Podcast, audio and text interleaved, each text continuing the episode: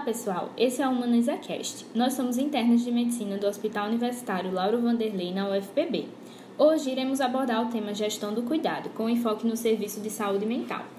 Nesse contexto, a gente pode afirmar que o desenvolvimento da medicina e da clínica e sua excessiva cientificação e sofisticação tecnológica geraram um estado que pode se chamar de crise de legitimidade, caracterizada pelo uso indiscriminado da tecnologia, pela fragmentação da atenção ao indivíduo, pelo intervencionismo exagerado e por uma desatenção aos aspectos psicossociais e culturais do adoecimento.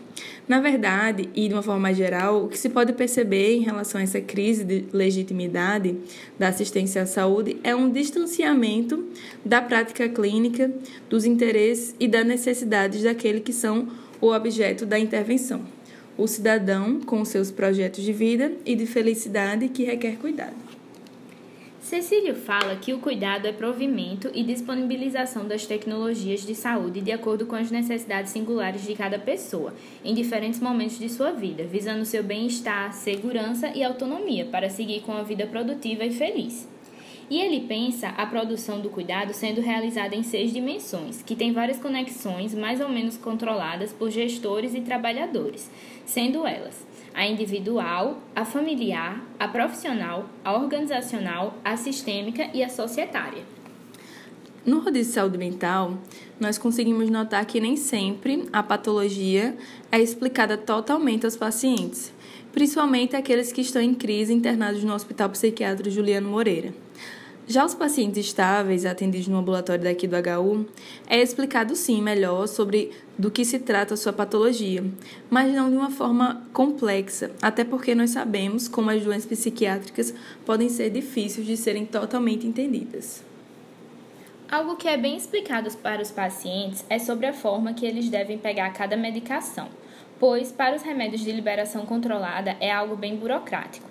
Além disso, são, são disponibilizados em locais diferentes, como CDMEX, CAPS e unidades básicas de saúde.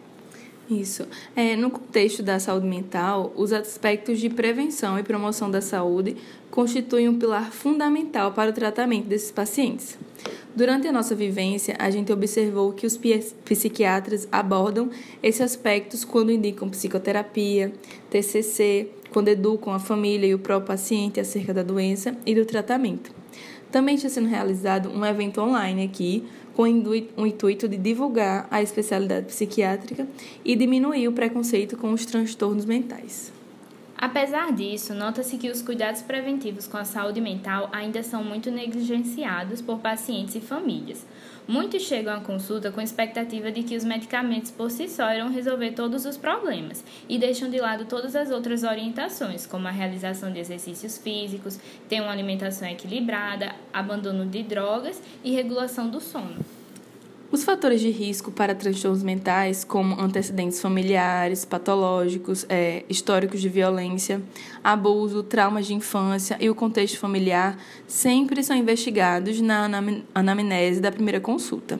É, contudo, é, a gente consiga observar que os fatores de risco para as doenças orgânicas acabam sendo muitas vezes subvalorizados na abordagem da especialização, da especialidade. Em geral, é apenas dada orientação ao paciente para procurar o serviço responsável, seja unidade básica de saúde ou algum outro serviço é, da especialidade em questão.